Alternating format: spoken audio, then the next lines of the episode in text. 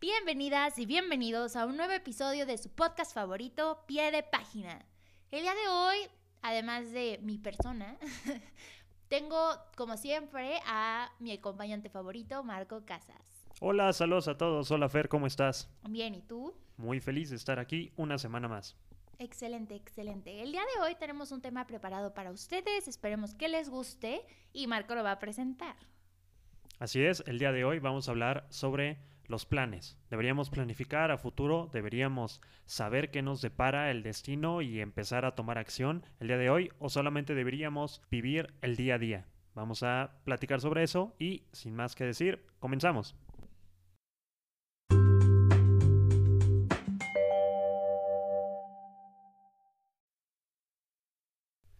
Fer, creo que en este tema en particular sí tenemos muchas diferencias de nuestra manera de ver al mundo, porque siempre he pensado que tú eres una persona que le gusta saber en dónde va a estar el día de mañana. Entonces trata de tomar las decisiones día a día basadas en ese lugar en el que quiere estar. O sea, cómo te visualizas y a partir de eso decides. Yo creo que soy una persona mucho más de rutinas en cuanto a que me gusta planificar el corto plazo, pero a largo plazo ser más cauto en cuanto a esperar a lo que va a venir y ver cómo se van desarrollando las situaciones para entonces tomar decisiones. Al menos esa es la perspectiva que yo tengo de los dos. No sé tú cómo lo veas y, y cómo te sientas.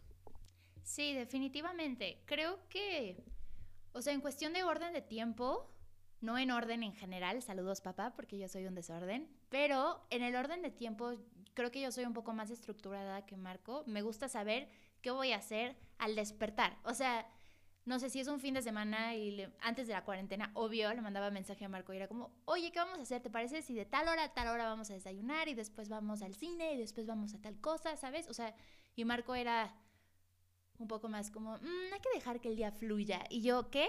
no puedo, necesito un plan. Y creo que eso también lo, lo puedo, lo veo en incluso mis planes a mediano y largo plazo. Soy una persona que ni siquiera ha terminado la universidad y ya quiere planear dónde va a estar en la maestría.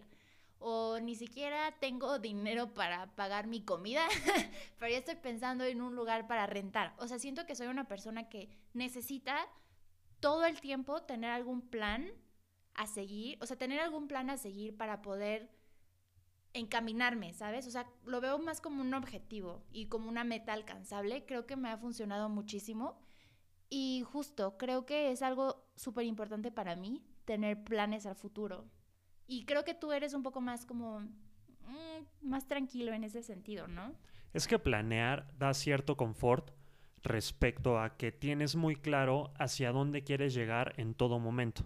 Y entonces al momento de tomar decisiones sobre situaciones en específico, sabes hacia dónde dirigirlo pero creo que muchas veces se cae en el mal hábito de querer centrarse no en el objetivo como tal, sino en la situación. O sea, por ejemplo, si quieres estudiar una maestría, no pensar en por qué quiero estudiar una maestría, cuál es el objetivo a gran plazo, sino pensarte nada más en la situación de estar estudiando una maestría en el extranjero. Ahora, yo sé que tú piensas eh, que yo soy una persona mucho más desorganizada en el día a día, pero todo lo contrario, yo siento que sí soy una persona de rutinas, porque las rutinas me ayudan a tomar menos decisiones todos los días sobre lo que voy a hacer.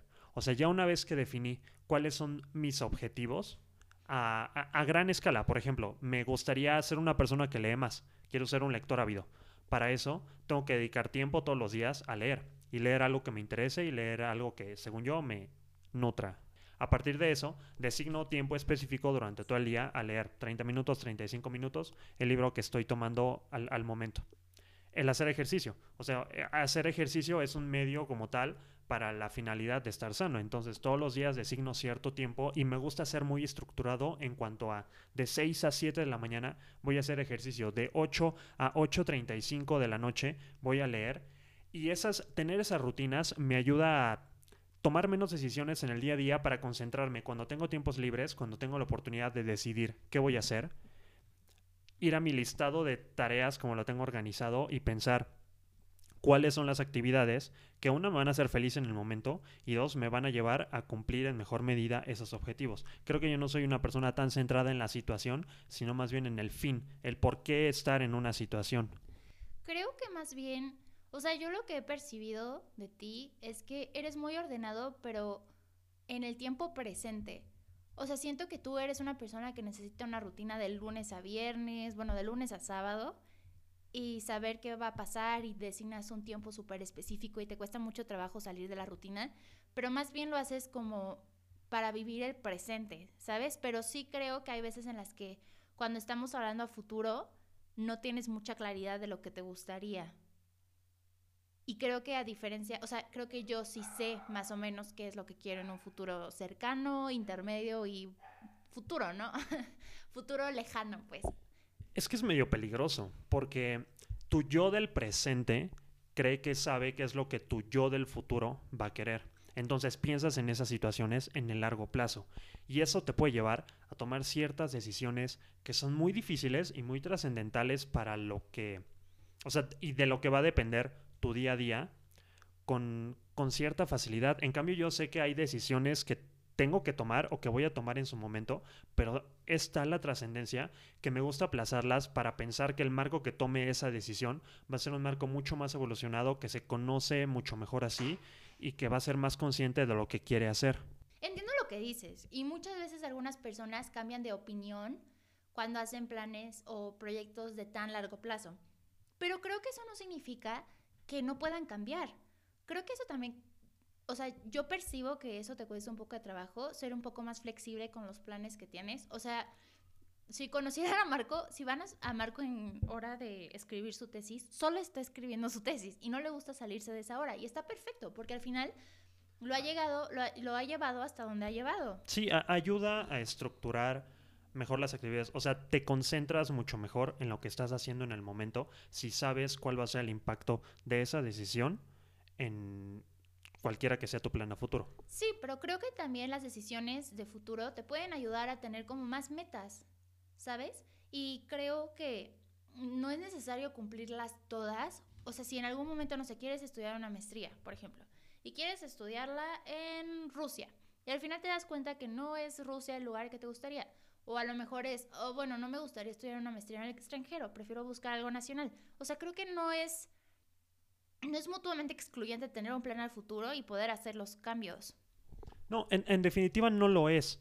Lo que percibo o lo que muchas veces he pensado que hacen varias personas, no sé hasta qué punto tú creas que lo haces, es que no puedes encontrar el fin si no piensas en ti en el medio, o sea, haciendo la transición o aquello que te va a llevar a encontrar lo que en teoría tú deberías definir como lo que es el fin de las acciones que estás tomando. Para mí, por ejemplo, estudiar una maestría en el extranjero como tal, agarrando ese ejemplo, no sería un fin, sino el medio que me llevaría a una decisión mucho más grande, que podría ser el objetivo de eh, adentrarme mucho más en el campo de inteligencia artificial, ya que yo estudio computación, ¿no? Por ejemplo. Y creo que muchas veces las personas se pierden en la definición o en la distinción de qué debería de ser el fin y qué debería ser el, medio. Casarte con una persona, por ejemplo, no es un fin, es un medio que te va a llevar a cosas mucho más trascendentes en tu vida, como puede ser compartir eh, cada momento de tu vida y las experiencias buenas y malas con una persona, supuestamente hasta que la muerte los separe, ¿no? E-, ese puede ser otro ejemplo. O sea, creo que a veces nos cuesta mucho trabajo delimitar los fines de los medios para entonces tratar de tomar decisiones que independientemente de cómo nos acerquen a los fines y no al camino o, no a los medios que deberían de llevarnos al fin. Yo soy tu perspectiva teleológica beberiana, pero creo que muchas personas sí tenemos claro que, por ejemplo, e, el mismo ejemplo de estudiar una maestría no es un fin per se. O sea, al final es, o sea, te lleva a algo más allá, ¿no? Que es profundizar en, en algún tema que te gustaría. Pero es que si ese fuera el tema, no buscarías, o sea, tratar de forzosamente que ese medio te lleve a ese fin. No, no sé si, si estoy siendo claro con la idea. No. O, sea, si al final del día lo que tú quieres es profundizar en un tema, más allá de que sea tomar un curso en línea en Coursera o este o estudiar la maestría en el extranjero o estudiar una maestría en la UNAM o, o sea, cualquier medio que te lleve, no te cierras a que exactamente un medio te tiene que llevar a ese fin, sino te concentras en el fin y vas viendo qué medio es el que te acerca a eso. Claro, pero eso no significa que puedas tener como un medio que sea el ideal, entre comillas, para alcanzar tu fin. Y creo que también de eso se trata planear al futuro. O sea, tener una meta clara para poder llegar, llevarte al fin, ¿sabes? O sea, y puede ser un medio. Creo que, creo que estamos utilizando mucho, muchas veces la palabra medio y fin. Pero a lo que vamos es, es importante para mí tener planes a medio y largo plazo para poder guiarme. Y puede ser un objetivo, pero no necesariamente es el fin per se. No sé si me explico. Sí, ahora, con esas definiciones, pues muchas veces te puedes enfrentar de una forma hasta catastrófica con la frustración al ver que no puedes llegar a la situación que en tu mente habías idealizado cómo iba a funcionar cuando tú estudiaras una maestría o cuando tú estuvieras estudiando la carrera o cuando tú encontraras un trabajo. Porque, digo, reza el dicho popular que uno pone y Dios dispone y llega el diablo y todo lo descompone. Al final, lo que esto quiere decir es, en tu mente tú creas una situación, cómo tú te ves haciendo determinada cosa en un contexto, bla, bla, bla. Y eso va a distar por completo de la realidad a lo que te vas a enfrentar. Y, cómo van a ser las circunstancias cuando estés enfrentando eso. Si a mí me hubieran dicho, ¿cómo te imaginas el final de tu carrera universitaria? Jamás se me hubiera ocurrido que iba a estar 20 horas detrás de una computadora recibiendo clases a distancia sin poder salir de mi casa por una contingencia sanitaria. O sea, y muchas veces las personas tenemos grandes complejos para tratar de enfrentar esa incompatibilidad de lo que nosotros creíamos que iba a suceder a cómo efectivamente suceden las cosas. Sí, claro. O sea, definitivamente no, nunca vas a alcanzar el objetivo ideal. Eso es, eso es un hecho, más si es a un futuro mediano o un futuro largo. Pero eso no significa que no puedas tenerlo como un ideal y que puedas acercar tus acciones y, y enfocar tu energía a intentar alcanzarlo. Creo que eso es súper válido y creo que eso es muy sano. Al final del día las personas necesitamos algo para seguir adelante. Y algunas personas lo encuentran en, no sé, religión, algunas otras personas los encontramos en tener objetivos súper claros a futuro que nos permita continuar. Y eso es súper válido y creo que siempre y cuando tengas en mente todo el tiempo que las cosas pueden cambiar de un día para otro, es, es algo sano. Sí, y creo que es un ejercicio que la gente no hacemos en general lo suficiente, que es pensar al final de tu vida, o digamos en, en, el momento en el que tú puedas decir, siento que he logrado todo lo que quería lograr, si puedes llegar a la longevidad suficiente, em, ¿cómo quieres ser visualizado? Un ejercicio que aprendí hace poco en un curso de, de gestión del tiempo decía que si tú quieres pensar en si el lugar en donde estás y las cosas que están haciendo son correctas, hagas el experimento mental, un ejercicio de pensar que tienes 90 años, 100 años, y todas las personas que tú quieres, que tú estimas que son importantes para ti, están organizando una comida en tu honor. Y cada una va a pasar y va a leer un pequeño discurso en el que va a decir las cosas que admira, que valora, que aprecia de ti pocas personas se imaginarían que pasa su pareja, que pasan sus hijos, que pasan sus papás, sus mejores amigos, y dicen, eh, Fer tenía el mejor celular de todos nosotros. Fer tenía la casa más grande y más limpia que se puedan imaginar. La alberca de Fer era gigantesca. Fer em, me trajo recuerdos de todos los países que visitó.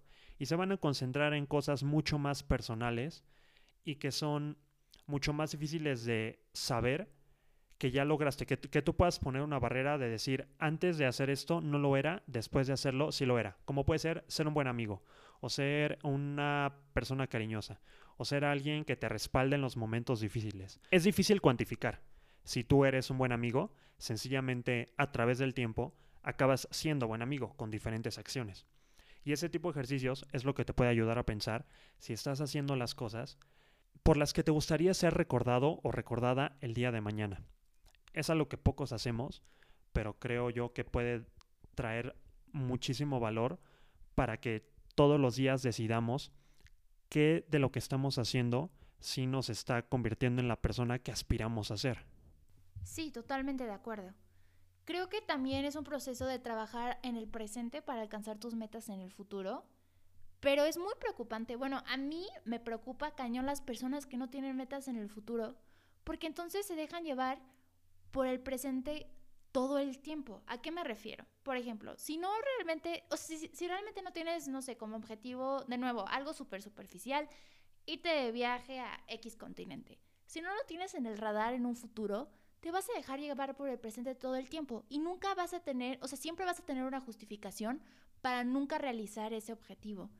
Si no es por la contingencia sanitaria, que es el momento, es el trabajo, si no es el trabajo, es la escuela, si no es la escuela, es la maestría, si no es la maestría, son los hijos, si no son los hijos, son los hermanos que tienen problemas económicos, si no son los hermanos que tienen problemas económicos, son los abuelos, en fin. Sí, siempre hay excusas. Justo. Entonces es súper importante siempre tener tal vez no toda tu vida estructurada y obviamente reconociendo cambios, ¿no? No es...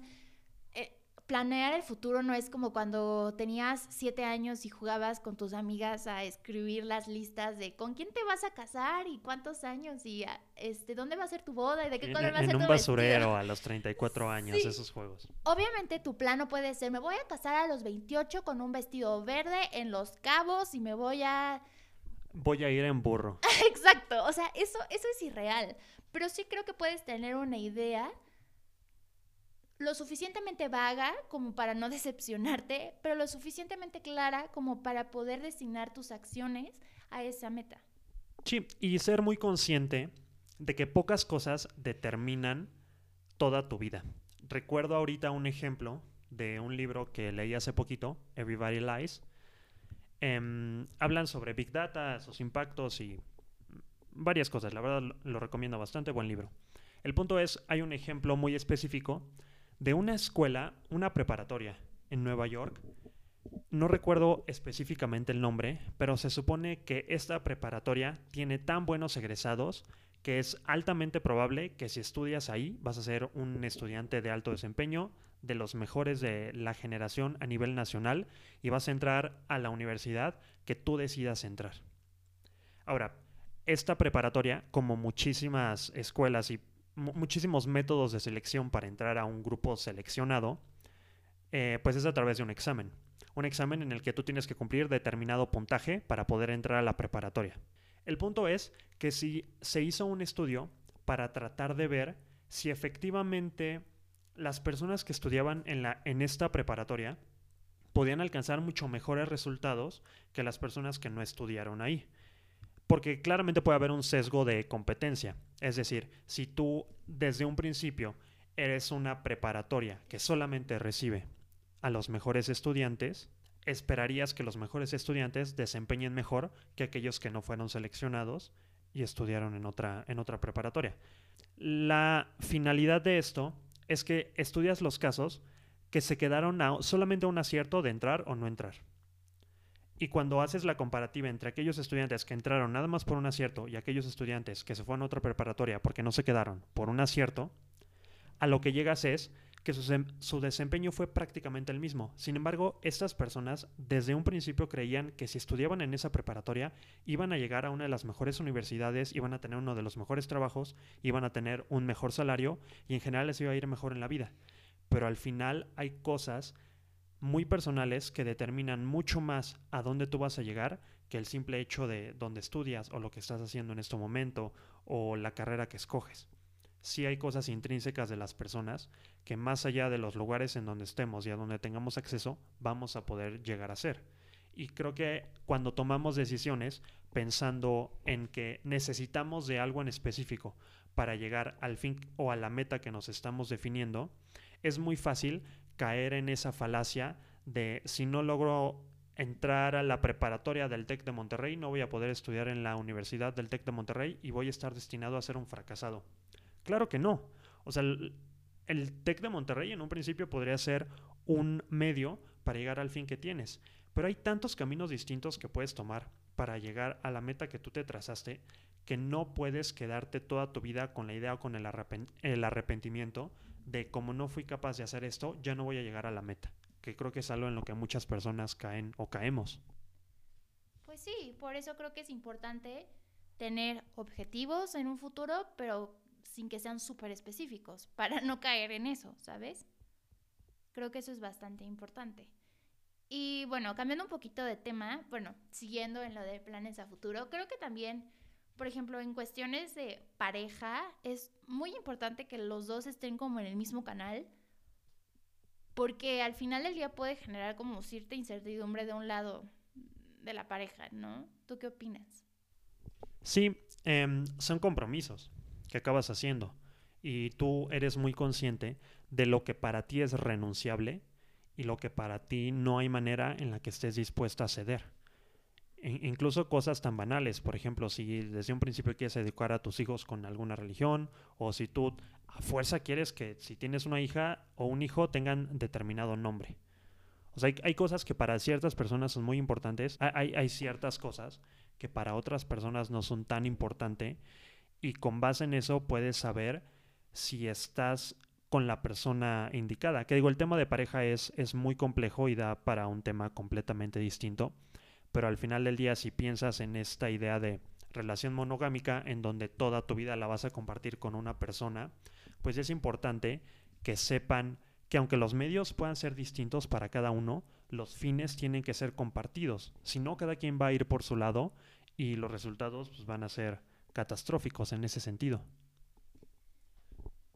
Sí, definitivamente. Ahora, hay un tema bastante difícil en torno a esto, que es que muchas veces nos arrepentimos de las decisiones que tomamos, porque creemos que esa decisión cambió el lugar en el que acabamos y sentimos que si esa decisión hubiera sido distinta, si hubiéramos valorado las cosas de forma diferente en ese entonces, ahorita estaríamos en un lugar mejor. Y tú has leído a Milán Kundera en su libro de La insoportable levedad del ser. Él tiene una cita muy buena en torno en específico al arrepentimiento. Y él dice que en teoría las decisiones que tomamos cada día no pueden ser ni buenas ni malas, porque las tomamos con los recursos que nosotros teníamos en el momento para hacerlo. La vida, a diferencia de un videojuego, a diferencia de una situación en donde tienes la oportunidad de regresar y tomar decisiones de forma diferente para llegar a un... Como en Bandersnatch. Como en Bandersnatch, para regresar a un... a este... más bien para llegar a un lugar distinto. En la vida solamente tomas las decisiones una vez y no hay manera en la que regreses. Y no hay manera en la que tú sepas que si tuvieras la oportunidad de regresar en el tiempo y cambiar la decisión que tomaste, hubieras estado efectivamente en un lugar mejor o inclusive en un lugar peor. O sea, imagina que el día de mañana yo decido ir al banco a sacar dinero del cajero y saliendo de ahí me asaltan. Ahora, yo puedo pensar, híjole, es que si no hubiera salido al cajero, no me hubieran asaltado, no hubiera perdido mi dinero, pero imagina que mi opción B era ese día ir al cine. Y e imagina que a la vez tembló, entonces el cine se cayó y si yo hubiera tomado esa decisión, esa decisión hubiera muerto. No hay manera en la que yo lo hubiera podido saber. Y en el momento parece que la decisión que tomé fue negativa o me trajo un perjuicio. Pero creo que es bastante interesante el pensar que las decisiones que tomamos pueden parecer buenas y malas, pero no las podemos juzgar con los ojos que ya tenemos en el futuro después de haber tomado la decisión. Es verdad, es verdad. O sea, pero Creo que muchas veces también las personas a la hora de tomar decisiones, justo ya ven con los ojos del futuro las decisiones que tomaron en el pasado y es como, oh, pude haber tomado una mejor decisión o ah, pude haber seleccionado un mejor lugar para estudiar o pude haber seleccionado una mejor pareja o pude haber seleccionado cualquier cosa. Y la verdad es que siempre puedes mejorar en todas tus opciones, ¿sabes? nunca va a haber un óptimo. Creo que nunca vas a tener la mejor selección en todos los aspectos de tu vida, pero también de eso se trata, ¿no? O sea, que qué aburrida sería la vida si fuera perfecta y estuvieras destinado siempre a seleccionar lo correcto todo el tiempo. También la vida es de aprender y de equivocarse y de enfrentar problemas y creo que está bonito y está bien. Sí, no, definitivamente. Y, por ejemplo, hay, hay ciertas decisiones que son súper difíciles y como representan un continuo en el tiempo, tienes que tener la disciplina suficiente. Y yo admiro la disciplina de esas personas y su capacidad para decir, yo decido hacer esto, yo deseo hacer esto, y lo continúo en el tiempo. Por ejemplo, la dieta que acabas de empezar. Fer recientemente empezó a ser vegana y pues no es fácil decirle que no a un Kit Kat, pero sabes que, o sea, estás consciente de que esa decisión la tomas día a día porque te lleva a ser la persona a la que aspiras a ser. Entonces, ¿cómo encuentras la motivación suficiente para tomar pequeñas decisiones que te hacen efectivamente seguir siendo vegana, por ejemplo?